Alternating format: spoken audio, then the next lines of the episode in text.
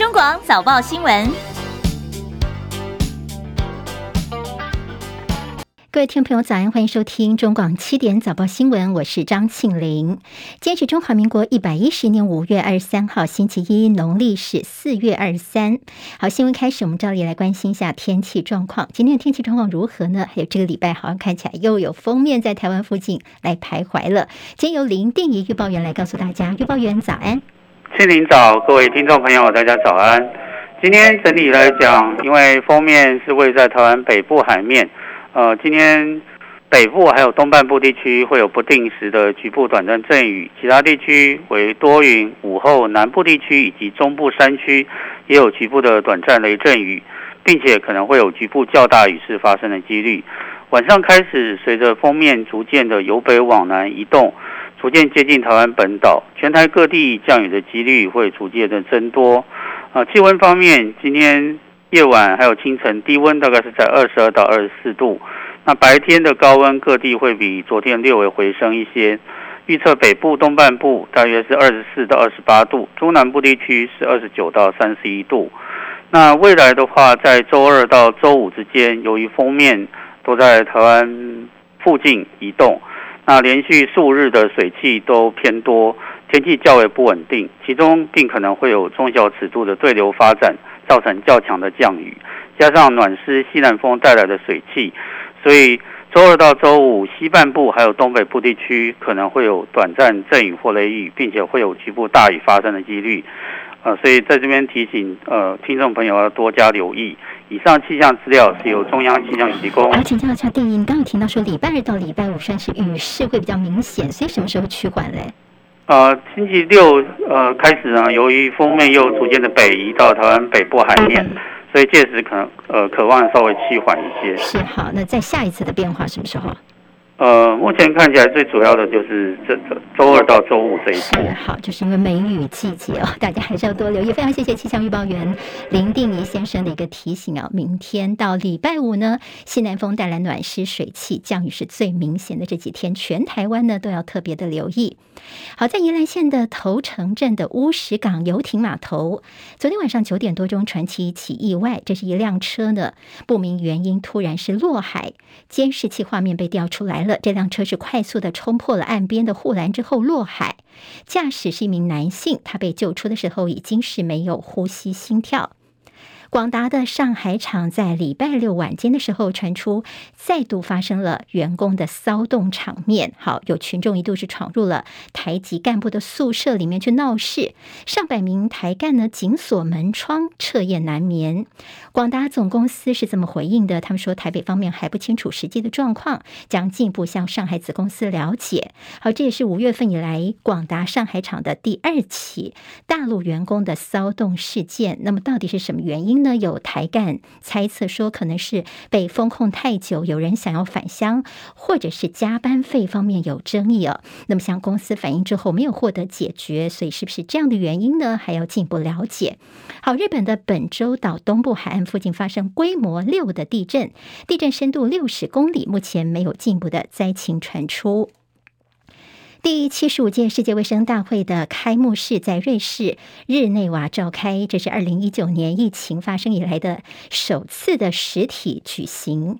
这次台湾还是没有获得邀请函。而在之前，七大工业国集团 G7 的卫生部长日前在德国开会的时候呢，他们重申稍早在外长会议的主张，就是支持台湾参与世卫，认为国际社会应该要呃所有的伙伴都是受益的。好，那么蔡英文总统昨天。其实有一个录影哦，那么也这样声援台湾来参与世界卫生大会活动的致辞。他说呢，全球面对疫情发展的关键阶段，积极贡献国际医疗公卫的台湾不应该被排除。蔡英文总统强调说，台湾需要 WHA，WHA 也需要台湾。好，行政长苏贞昌则表示呢，去不了都是因为中共的干扰。好，马办则是强调说，民众只想问一个问题：为什么马政府八年期间可以大陆平等、尊严的做协商呢？那么蔡英文政府应该要好好的思量一下。这是中广公司。好，现在时间是七点零六分，欢迎回到中广七点早报新闻，我是今天的代班主持人张庆玲。好，那么因为中广的新闻网我们做分流上班的关系，所以这个礼拜呢，叶荣主播是在家上班，那由我在空中为大家服务。这一个礼拜的七点钟都是我，所以大家还是要拜托标准动作，分享留言按在，我们在 YouTube 上面直播，请大家帮我们多多的呃按赞啦，还有帮我们多分享给您的朋友，来帮我们增加一下触及率哦。好，我们看今天的。这个新闻重点当然在亚洲，拜登的亚洲之行呢，绝对是这两天的一个国际上的焦点。所以，我们先从这个新闻看起。好，拜登的亚洲之行，他昨天已经到了他第二站日本了。之前第一站到哪里呢？好，前两天有很多新闻的是，他到了南韩了。他跟南韩的新总统尹锡悦在礼拜六的时候呢，是在首尔举行峰会。在会后，他们有发表一个联合声明，承诺加强合作来应对北韩的威胁，包括谋求扩大美。韩联合军演，并且强调美日韩安全合作的重要性，同时也重申了维持台海和平稳定的重要性。好，拜登在结束南韩的这个之行之后呢，昨天到了日本，这是他上任之后第一次出访日本呢。好，昨天是先到了日本航空自卫队的横田基地。今天拜登他的行程呢，他会前往皇居跟日本德仁天皇会晤，随后会跟日本首相岸田文雄。举行一个美日峰会，好，这场峰会呢是他这次日本之行的三个重头戏之一哦。在这个日韩呃美日峰会当中呢，应该是会讨论到这乌俄战争啦，还有东海、台海的安全之外呢，预料也会确认美国提供日本核保护伞。好，今天下午的重头戏呢，就是拜登可能会宣布由他主导的印度太平洋经济框架哦，就是 IPEF 的正式成立哦。好，那么这个其实就是印太战略架构进一步的把经济方面绑在一起哦。之前日本媒体已经透露说，这参加的国家有谁呢？日本、韩国、澳洲在内，总共有十个国家参与哦，在东京还会举行多边会议，而且说这个各国代表他们会用视讯会议进行磋商哦。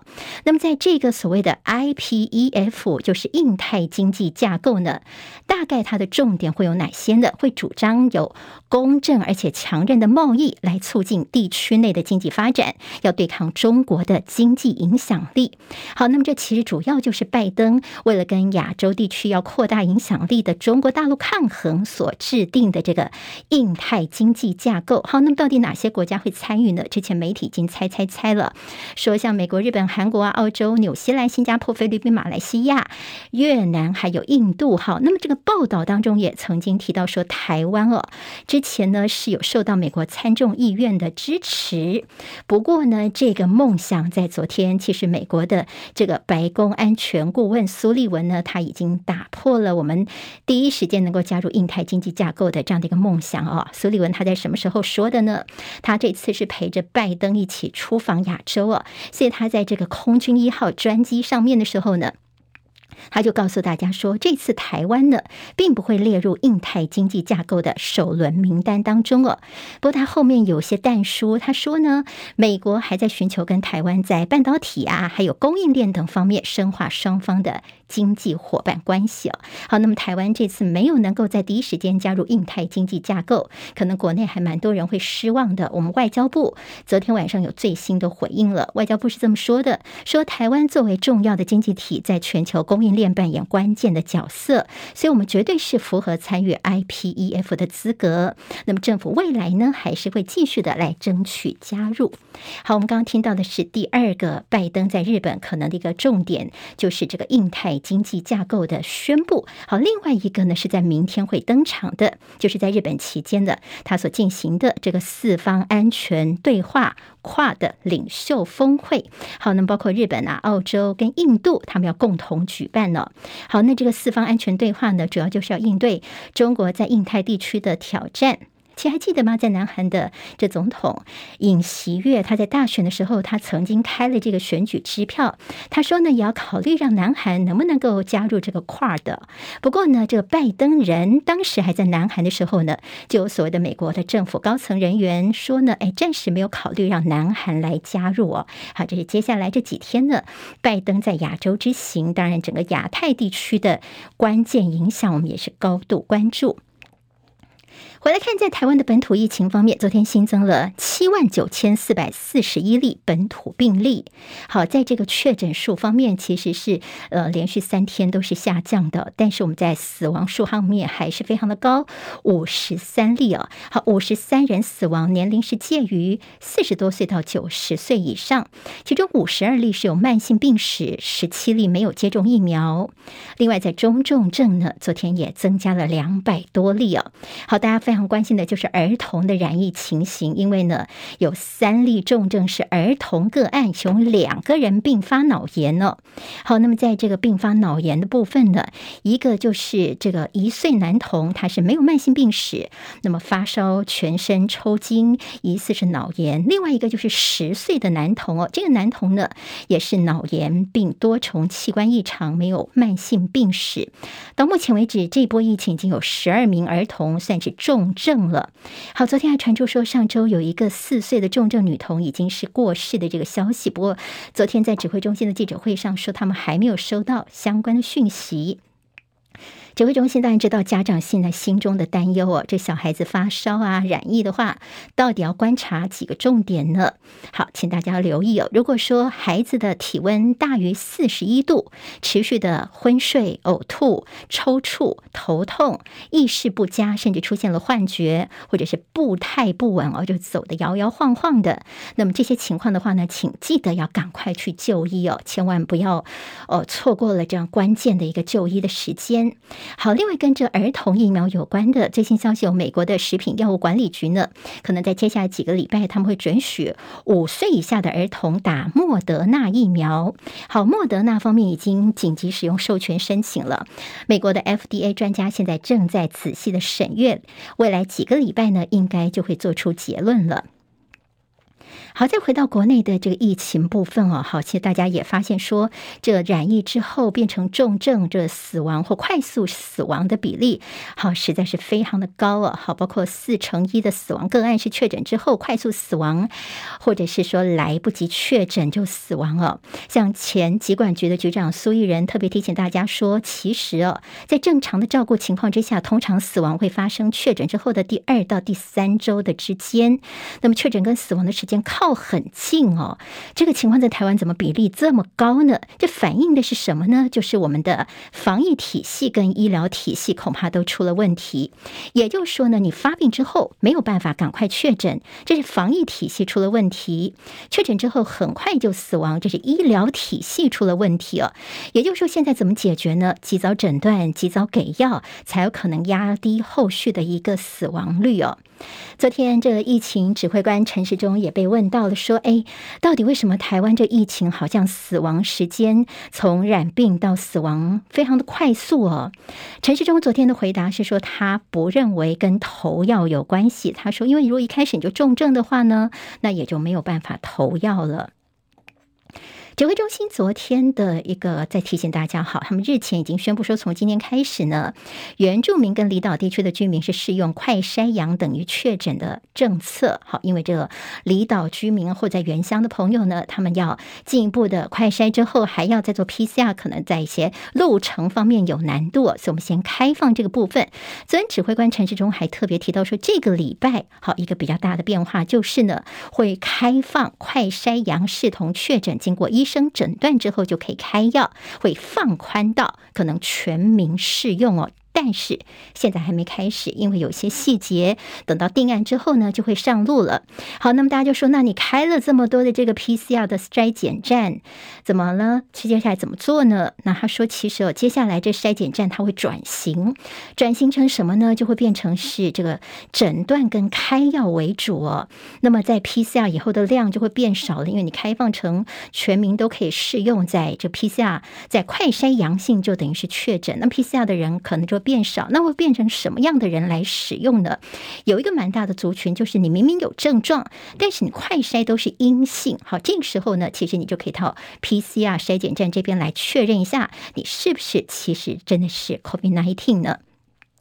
好，那么在指挥中心现在昨天的一个宣布放宽，是这个礼拜可能会走上的路之后，我们昨天看到了像 PTT 的一些网友们呢，整理了在这段时间双北市长的呼吁。好，你指挥中心现在终于愿意考虑了，有人说啊，终于愿意超了。好，那么在过去呢，媒体也整理说，像这个快筛急阳，你中央有点像是挤牙膏似的，慢慢放，慢慢放哦，到这个礼拜终于有机会可能放宽到全民都可以适用了。昨天呢，新北市长侯友宜也被问到了相关的问题。他说啊，这其实是新北最早提出来的快筛阳视同确诊不限对象。那我现在还是这句话，我就说你中央哦，你要不要做？赶快，已经拖太久了，赶快做！现在疫情高峰，跟走卡喜在，就是赶快做才是实在的。那么其实这样子，在新北的这个呼声之外呢，专家则提醒说呢，接下来要留意的是，如果你快筛试剂不足，而且有胃阳性的话呢，口服抗病毒药物不足，视讯诊疗卡关了，这些都是如果你放宽到全民之后，好，那可能需要抗病毒药物的族群变得更多了。我们的药物准备的够不够？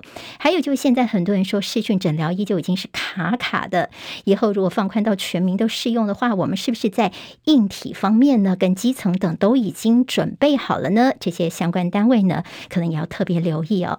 好，在广告之后，我们还有更多新闻提供给。大家不要走开喽！中国广播公司。好，现在时间是七点十九分，欢迎回到中广早报新闻，我是今天的代班主持人张庆玲。我们刚刚谈到台湾的疫情部分，来看这个统计数字。这波疫情大家都知道是北北基桃是重灾区哦，其中在基隆市的确诊率百分之十一点六，算是全台占比最高的。在基隆市每一百个人就将近有十二个人染疫哦。其次是新北市占比大概百分之十点七，桃园市占比百分之八点七，台北市的确诊的占比是百分之七点五。好，蔡英文总统在五二零上任六年，不过他遭质疑说，怎么五百二十四天都没有给媒体联访哦？好，昨天倒是看到蔡总统他人出现在新北，因为民进党举行党职的一个改选哦。那么身兼民进党主席的蔡英文总统呢，他前往新北永和去投票。由疫情发生之后呢，他到桃园啊，也有到新竹市去为防疫同仁打气。那么大家就说，哎，你怎么新北市被你跳过去了呢？好，疫情最严重是新北呀，那么昨天呢，他来了新北，但是呢是来投票的，不是来看疫情的，所以呢，这个记者就说：“哎，总统，你会考虑到新北来视察疫情吗？”因为侯友谊一直都在喊话，好，昨天看到蔡总统是怎么回应的呢？我们来听听看。总统会考虑来新北视察疫情吗？侯友谊一直在喊话，发言人回答。好，我帮大家，可能这个蔡总统话没有那么清楚，主要是记者就问他说：“那你有没有考虑到新北来视察疫情？”因为侯友宜一直都在这个喊话，总统就说：“哦，发言人回答哦，好，这个事情呢，总统并没有做出立刻的回应。那么大家就说，你总统是不是不关心新北呢？”总统府的发言人张敦涵其实也马上做出解释，他说呢，全国的防疫工作，总统非常的关心啊，有切呢，还是总统亲自协助，像新北这边他也有协调。他说，蔡总统曾经打电话给新北医师工会，希望投入居家照顾、远距问诊，也有打电话给新北市长侯友谊哦。好，侯友谊听到这个总统府方面这么解释之后呢，他马上在脸书上面有一个发文哦。侯友谊是这么说的，他说。总统可能是太忙了，疫情两年多了，过来只有唯一一通打过电话来哦。时间是在去年的六月，去年的六月就是阿法疫情已经下降的时候呢，他有接过一通蔡英文总统的一个电话。不过他说呢，至少是曾经的问候啦。不他也说，现在欧米孔在这疫情这边台新北都已经两个月的时间了。那么总统其实是到了呃这个礼拜四，应该是上个礼拜四才打了电话给新北的基。层医生哦，所以侯友谊的意思就是说，哎呀，总统可能很忙啦，没空。新北现在疫情的最前线，我们是自立自强。好，不只是侯友谊这么说，我们看到台北市政府发言人陈志涵呢，他其实也蛮呛辣的。他昨天在脸书上面就说，嗯，他没有听过柯文哲有提起说有没有接过蔡英文总统的关心北部疫情的电话哦。他说他倒是比较记得的是，在今年四月份的时候，疫情才刚刚起来的时候呢，你蔡总统在官邸开这个防疫会议，就那个时候呢，没有邀请双北，你请的是谁呢？桃园市长郑文灿，高雄市长陈其迈哦。这些绿营的首长到官邸里面哦，那么当时呢，这个双北都没有受邀。事后呢，这蔡英文也没有告知双北说，指挥中心内部早就已经评估说疫情即将大规模爆发。好，他觉得这个是非常重要的资讯，但是你没有告诉双北哦，所以呢，这个陈志涵就说。打不打电话并不是重点，台北市也不需要特别的关心或差别待遇，公平一致就可以了。他并且说，如果蔡英文真的亲民如此的话呢，就不会把这么重要的这些防疫资讯给暗杠哦，就是说把东西暗杠起来，就是自己私藏起来哦，是草菅人命吗？好，那么就是希望呢，你。抛下的，你知道，你抛下的可能不是柯文哲或侯友谊，而是抛下了数百万的台湾人民哦。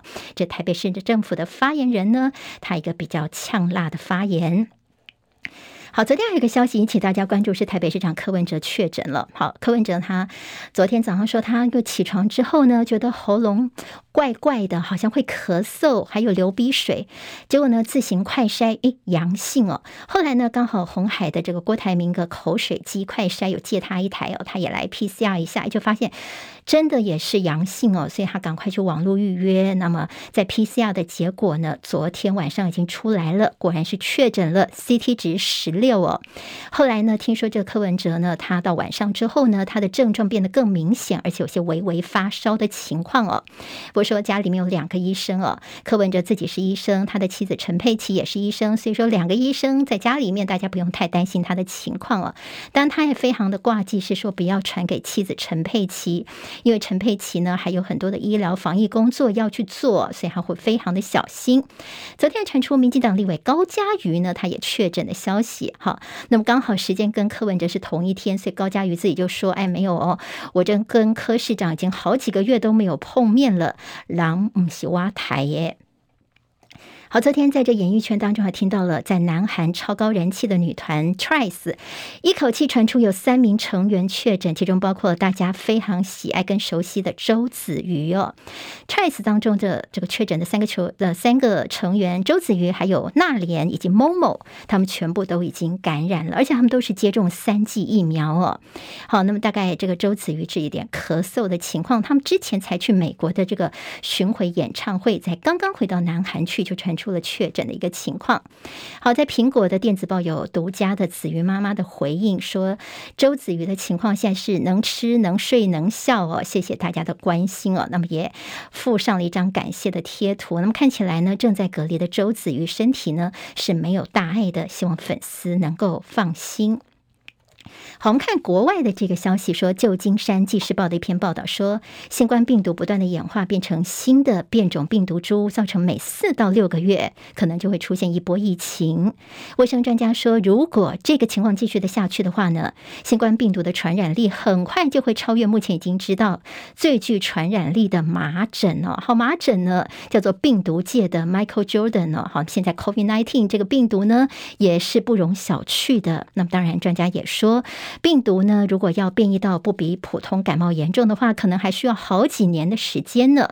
意思就是说，这几年呢，大家都还是要非常的留意。好，看到世界卫生组织特别这几天提醒大家猴痘。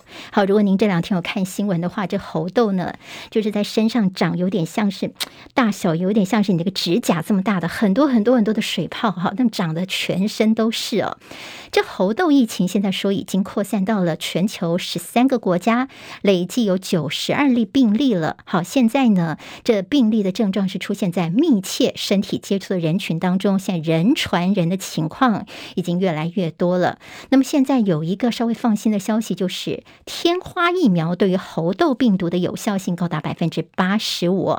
不过世卫组织告诉大家说，接下来因为猴痘它是有一到三个礼拜的潜伏期，所以可以预期的在短时间之内马上会看到有很多很多的一个病例。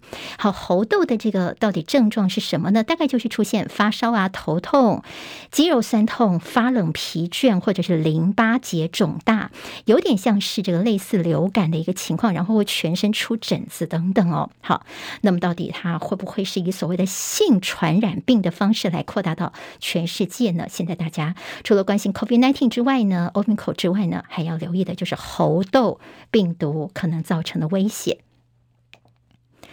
好，在这乌克兰的战事方面，今天的最新消息有：乌克兰俄罗斯战争持续，俄罗斯的首席谈判代表说呢，莫斯科愿意恢复谈判，但是现在呢，这个球是在基辅的手上哦。那么冻结谈判完全都是你乌克兰方面的提议。好，齐海伦的报道。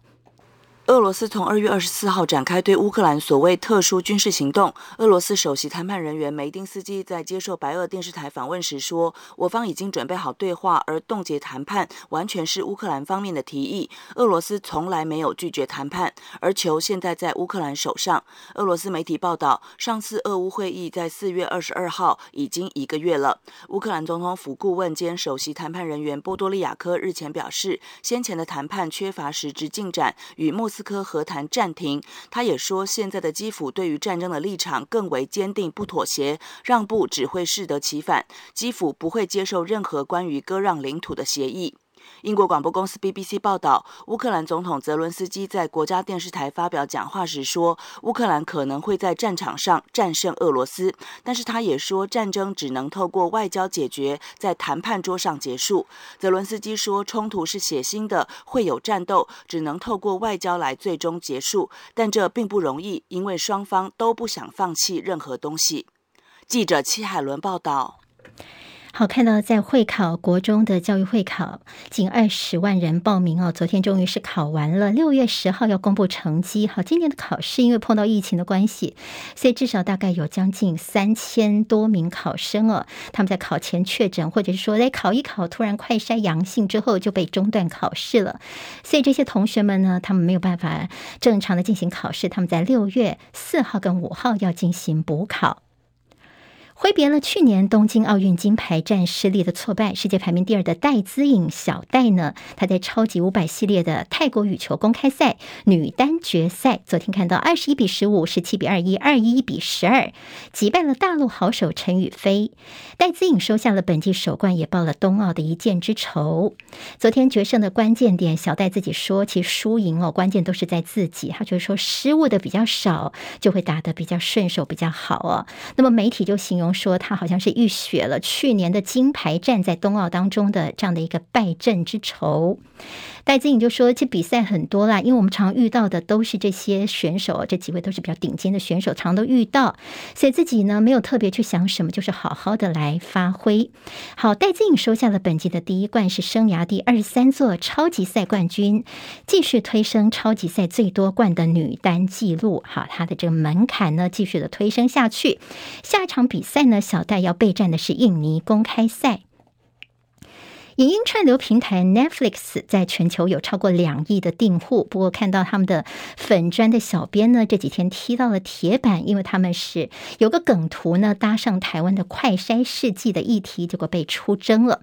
原来是 Netflix 的小编呢，他们做这个梗图要宣传韩剧，还有明天这个梗图哦，那就这个图上面呢，内容是男主角把一个小朋友给抱走，身后呢又站了一堆孩子哦，那么结果呢，这个 Netflix 把男主角的身上标示是早上七点排快筛的人哦，被扛走的孩子呢，身上标的是快筛试剂，留在原地的孩子呢，则是写着永远买不到快筛的我。好，那么其实这样的一个说法呢，就昨天为什么有很多的这个网友呢炸锅了？那么他说：“哎呀，这造谣！我们现在已经很容易买得到快筛了，而且这个不是只有实名制可以买而已哦，你还可以到坊间去买，稍微贵一点点，但是快筛试剂是买得到的。”不过也有人声援，觉得说你之前这买不到快筛是事实哦。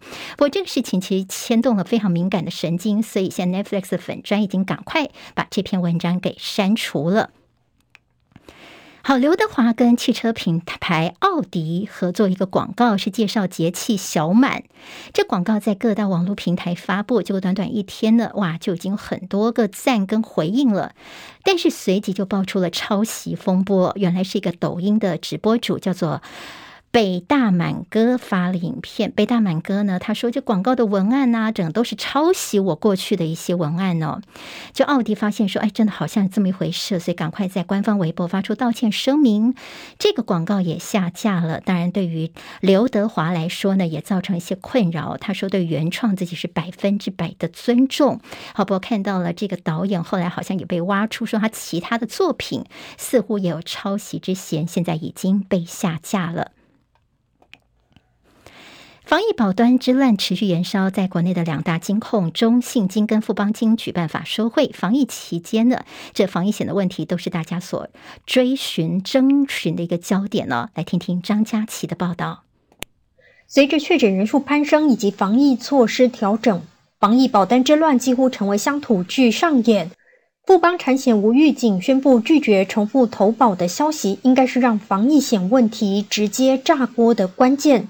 随后，金管会每一次的出面声明态度越来越强硬，且明确要求防疫保单没有附保险问题，以及核保了就要依约理赔。接着，富邦产险十九号透过官网官宣，表示一定赔付，试图为事件止血。但事件发酵几日，并且每天的确诊人数持续增加，民众的不信任感也升高，业务员承受不少来自于客户的质疑。二十号富邦金控法说会，总经理韩卫廷亲自挂保证，富邦金没有输不起，对所有保户会善尽理赔责任，且以金控来担保富邦产险的营运，有机会让整个争议落幕。不过无法落幕的是，理赔金额与疫情一样，都还没有见到高峰。十八号，中信金率先举办法说会，确认中信产险每天理赔五百万左右。防疫险的赔付成为金控营运较大不确定因素，以至于金控必须规划由台湾人寿增资给中信产险。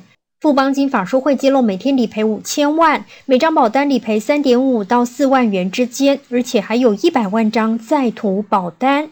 距离理赔高峰五六月还有一段时间，可以想见，防疫险理赔压力还会升温。中信及富邦两大金控家大业大，仍需面临庞大理赔压力，其余产险业者压力指数恐怕更高。防疫政策变化太大固然是事实，也已经招致民怨，但业者不应该以此为借口，毕竟每张保单的推出。都是严谨精算过，疫情的风险本来就该纳入考量。金管会更是慢半拍，先是难以掌握政策对疫情措施的动态调整，等到防疫险问题发展到不可收拾，才强调年初已经提醒产险公司注意风险。中广记者张佳琪台北报道。中广早报新闻。好，提醒大家，现在时间是七点三十五分，欢迎回到中广第二阶段的早报新闻的时间，我是今天的代班主持人张庆玲。好，我们 YouTube 上面现在直播还是开始，谢谢朋友记得帮我们分享留言，多多的按赞啊，也可以在聊天室当中呢跟大家一起讨论您对于新闻时事的看法。好，我们今天报纸我们看到，其实，在疫情部分当然也是这个报纸的一些重点哦。今天在中时联合，其实他们头版都不约而同的告诉大家说，台湾的疫情现在在观察到一个让人蛮担忧的现象，就是快速死亡。哦，这比例实在是太高了，尤其是重症者好转为死亡的这比例超高哦，很多人都吓到了。问题到底出在哪里呢？你所谓的重症清零，难道是这样的一个做法吗？今天《经济报纸》有一些讨论呢。那么现在这印太经济架构这个部分，我们在刚刚新闻当中也有提到了。之前在中时跟联合还有自由的头版都会看到这个消息，主要就是呢，拜登他的这亚洲之行第二站，现在昨天人已经到了日本了，今天下午。他就会宣布说，美国所主导的印太经济架构，那么到底有哪些国家加入？不过，白宫的这个安全顾问苏利文昨天已经先这个等于说是剧透了，告诉说这中间没有台湾哦。所以今天中时联合的标题就说没有纳入台湾。好，自由时报很妙，它明明也是同一个新闻，但它不是用这个角度来切入的。它的标题是写说苏利文说，呃，等于说台湾虽然不是成为创始成员，但是美国将会深化跟台湾的经济伙伴关系哦。好，那么包括了高科技领域等等哦，也意思就是说，在一开始没有办法加入，但是呢，跟台湾的这个合作关系呢是不减的。好，我们就先从这个消息来看起。好，这苏利文告诉大家说，台湾这次没有加入印太经济架构 IPEF，但是他说呢。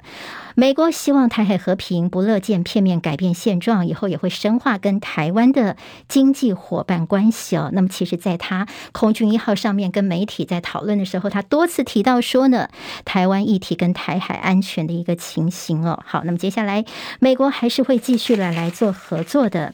嗯，今天的重头戏会看到了，除了 IPE E. F. 之外呢，拜登还会去见日本的德仁天皇哦。好，在明天呢，在四方安全。对话 QUAD 在领袖峰会当中会不会讨论到，如果大陆入侵台湾的具体因应行动的时候，苏利文昨天是说这个不会是四方安全对话的正式议题哦。那么就问说，那台湾议题会不会出现在最后的这个声明里面呢？他则是说，哦，这个部分我不能够先曝光内容哦。好，那么这是接下来呢，拜登在日本这边可能一些动作，大家后续要观察。在广告之后呢，还有更多新闻提供给大家。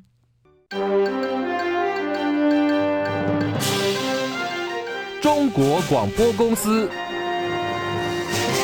好，提醒大家，现在时间是七点三十九分，欢迎回到中广七点早报新闻，我是代班主持人张庆玲。好，我们在第二阶段的这个读报时间，我们继续来看看今天台湾日报有哪一些重点新闻。好，在日呃拜登的这个日本之行哦，我们就呃大概整理到这里哦。如果还想知道更多的话，您可以回到我们的七点的直播这个 YouTube 上面的影片哦。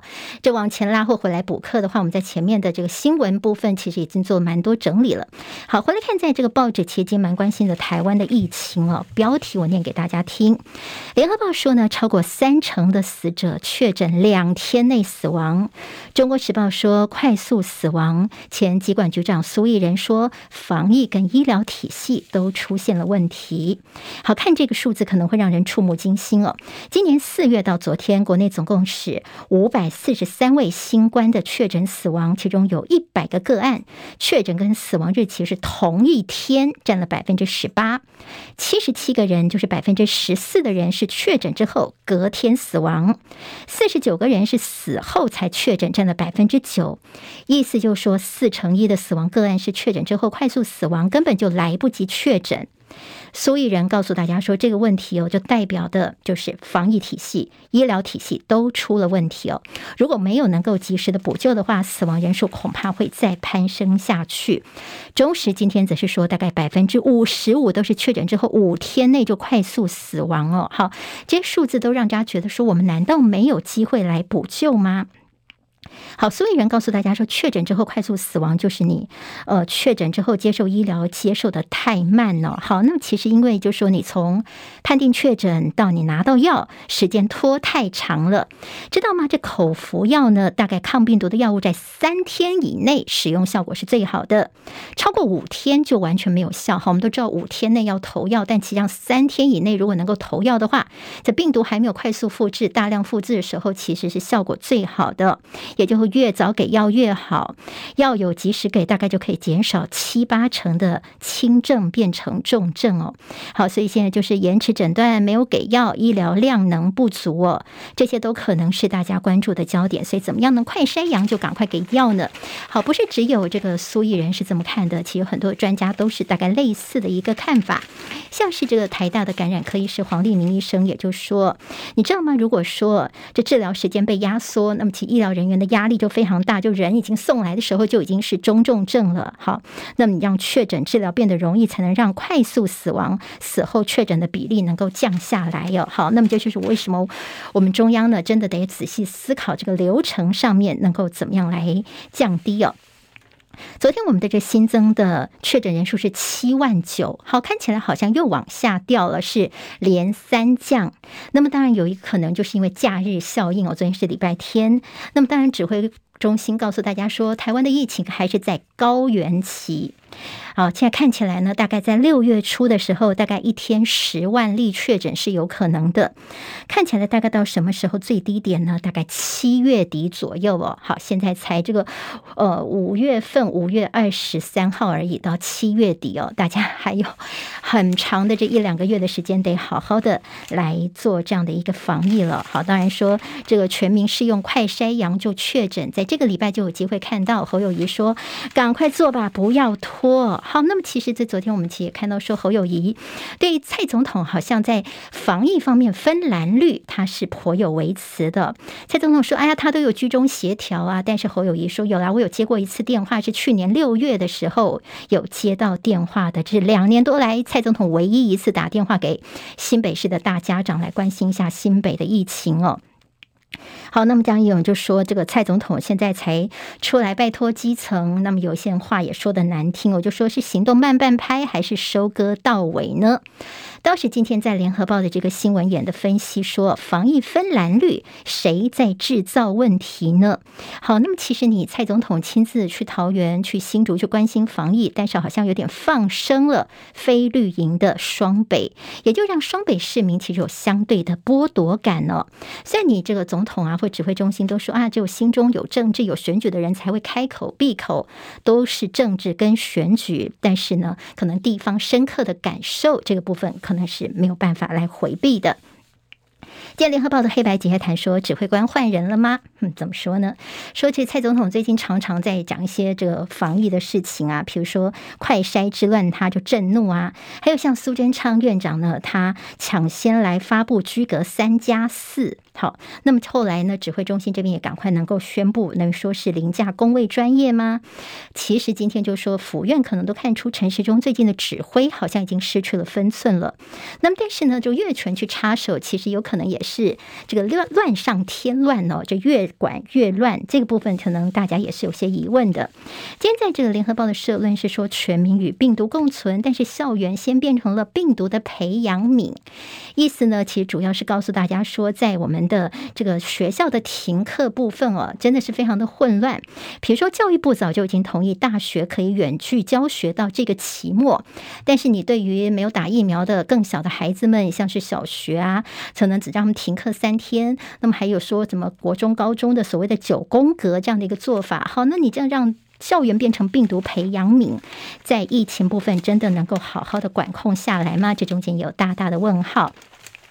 自由时报今天请蛮告诉大家是要稍微有点信心啊，对疫情就是群体免疫好像已经浮现了。引用的专家是这个中部的这位黄高斌副院长哦，中国医药大学附设医院的黄高斌医生呢。他是这么说的，他说大概哦，群体免疫力就是呢，自然感染跟打疫苗三剂的人口大概八成左右哦。好，那么其实，在流行病学，我们说社区的黑数是怎么看呢？黑数呢，大概就是你公布数的三到五倍哦。好，我们如果说现在是七万多例一天的话，你乘个三到五，大概就是社区的黑数哦。但是呢，你现在加上我们的疫苗接种，大家还是拼命在打疫苗，所以呢，我们的疫情应该已经在高峰了啦，就是整个群人体免疫的效果已经慢慢出现了，大概六月初就会看到疫情的转捩点了。好，那么还说，你看台湾哦，一日生活圈，所以北北基桃当初黑数把病毒都已经带到中南部去了，台中、高雄都已经感染过一波了。他就说，接下来我们的疫情应该就不会出现像是埃菲尔铁塔那样哦，直接这样子冲上去的一个情况哦，所以大家是可以稍微的放心一些啦。好，那么还有说是中国大陆出现了 Omicron 两个亚变种病毒株哦，还有美国总统拜登非常关心的是猴痘的疫情，说现在呢，美国已经赶快在砸美元在抢疫苗了。好，大家说我们的这 Omicron COVID-19 疫苗，我们还才刚刚的这个疫苗才打完而已。好，那么是不是现在又开始对于猴痘疫情疫苗又要开始抢了呢？好，是不是要开始留意呢？好，今天在这中时有提到说药物的慢半拍明探。没重病死，真的是万幸啊！主要是说呢，在这波疫情爆发之后呢，大家发现说买快筛试剂要排队，PCR 要排队，确诊之后预约试训要排队哦，领药排队，每一关都卡卡卡卡。好，那可能是要靠关系哦，才有办法在五天之内就能够顺利的投药哦。那么等于说你最后没有拖成重症或死亡，似乎是有一点点万幸哦，好靠运气吗？还有就是现在可能接来的视讯的一个确诊，呃，等于依赖度会更高哦。但是其实医生啊、医院都有点担心，就是说你缺很多的配套，政策变得太快。好，那么有些是在基层的一些硬体的问题哦。包括说呢，医疗院所，比如说帮你做试训的时候呢，病患要正面全脸，而且要健保卡资料，还有医生呢一起要入境哦。但是你一些其他的病例资料省省，你没有嫁接，就是没有办法带入哦。也就是说，你知道这第一。基层他们怎么做呢？他们就是呃，print screen 截图截图截图哦，也就是呢，你如果看一百个病人，你就截了一百张图在那边哦。好，这真的是蛮这个土法炼钢的方式哦，所以以后呢，可能也还是要多留意了。还有就是今天联合报整理说，观光餐饮业真的好惨啊，再不就要全军覆没了。就失业三件会延到明年的六月份，疫情下职缺变少。好，六月份是毕业的季节，但是很多的孩子。可能一毕业马上就失业了。好，那么现在疫情这样升级的关系，台湾的经济恐怕难以保四。好，我们大家综合整理是在台湾的疫情部分哦，倒是看到在大陆上海迈向解封。好，那么现在在上海这边是慢慢的在推进当中，但是昨天有个消息引起大家关注，就是金融重镇叫做静安区。静安区呢，他们昨天突然宣布说从二十二号，昨天开始到二十四号，所有人员是不出家门，超商店家都是关门不营业哦，而且已经发出的这出门证是暂时停用的，要展开三轮的核酸的一个盘查。好，那么是不是又有一些疫情的变化呢？大家其实也是稍微留意哦。北京日增近百例，是再有一区封控。好，大陆的疫情部分来留意哦。自由时报今天在头版当中有提到说，哎，这个第七十五届坎城影展现在正在。进行当中，但是今年的影展蛮特殊的是，第一次跟 TikTok、抖音来做合作，他们举办了第一届的 TikTok 短片竞赛，就希望能够呢接轨一些年轻的创作者。但是最近传出说，哎，评审团的主席柬埔寨的一个导演呢，叫做潘里德，一度宣布闪辞职务，理由就是说 TikTok 团队干预太多了，说呢要求颁给政治性最低的作品哦，好呢说是有点。干涉到了创作者的独立性，好，这个消息呢，《自由时报》是把它放到头版的位置来做。同样在头版看到说，大家都觉得说，现在的这个少子化的问题非常严重。那是不是因为这个薪水太低，孩子呃这个房子又太贵，所以呢年轻人不敢生呢？他们引用了彰化县的资料来告诉大家说，嗯，不见得是你所想象的那样哦。因为呢，在彰化县工资算是垫底的，但是出生率却是最高的。好，当然在这个新竹县是因为有竹科的关系，他们薪水高，所以出生率当然也是高于全台的平平均。了，那彰化县又是怎么一回事呢？好，有学者就分析说，应该是彰化县哦，传统产业非常的发达，很多的家族事业，从化区多，还有产业啊也多，就是这个家里面有很多的土地呀，长辈资助帮忙你，所以他们就敢生哦，这有可能是在这个彰化县这边呢，没有少子化的一个问题哦。好，我们看到，在这个会考部分，国中教育会考昨天结束了。会考想 A 加加，数学跟自然只能够错一到两题。好，那么很多时候现在的考试真的是越来越考孩子是不是能够细心的问题了。好，在政治方面的焦点，绿营昨天的这个党职选举，郑国会是大赢家。好，在昨天看到了全台湾二十二个县市呢，交通部长林佳龙所领导的郑国会是最大赢家，拿下了五席，英系有四席，但是。呢，台北市是被英系给拿下来的，意思就是说呢，他们所力挺的陈时中呢，选台北市长似乎是机会还蛮大的吗？这也是大家的一个讨论呢、今天在中时的内页当中有提到说，在英系这边的一个情况，派系抢破头，民进党叫做二零二四前哨战已经开打了。中国时报的社论今天提到，朱立伦变成国民党的不定时炸弹，怎么说呢？就是在桃园这边哦，在找了张善政出来，不要变。变成张善后哦，好，手上的好牌打成了围局。那么现在很多县市长也跟国民党中央来做切割哦。那么其实看到了，现在在蓝营内部有一些担心，说在桃园这边呢，你临时就找了张善政要来选，有点是空降哦，会不会到时候有一些这个嗯反对的意见呢？到时候就干脆就不投给张善政了。好，这样的一个效应呢，也是后续要担心的。好，在绿营部分倒听到了，这新竹市长林志坚有可能会跑到桃园人来选。好，那么这是一招什么样的棋吗？是这个柯建铭的势力往桃园伸了吗？我们后续还要再来观察。财经焦点方面，看到苹果链重洗牌，大陆疫情哦，清零政策冲击大，所以苹果就说好像不能够单压在大陆，所以接下来呢会增加在越南跟印度这边的一个产量。半导体砍单风暴来袭，面板需求疲软，还有驱动 IC 厂大减投片量两到三成，消费性晶片受到大陆风控的冲击，恐怕会跟进来取消订单了。好，这是今天在财经方面的焦点。好，这是我们今天的七点钟的早报。新闻，我是庆玲。离开教室前，帮我们按赞、多多留言。我们明天再会喽，谢谢大家，拜拜。今天台湾各日报最重要的新闻都在这里喽，赶快赶快订阅，给我们五星评价，给庆玲最最实质的鼓励吧，谢谢大家哦。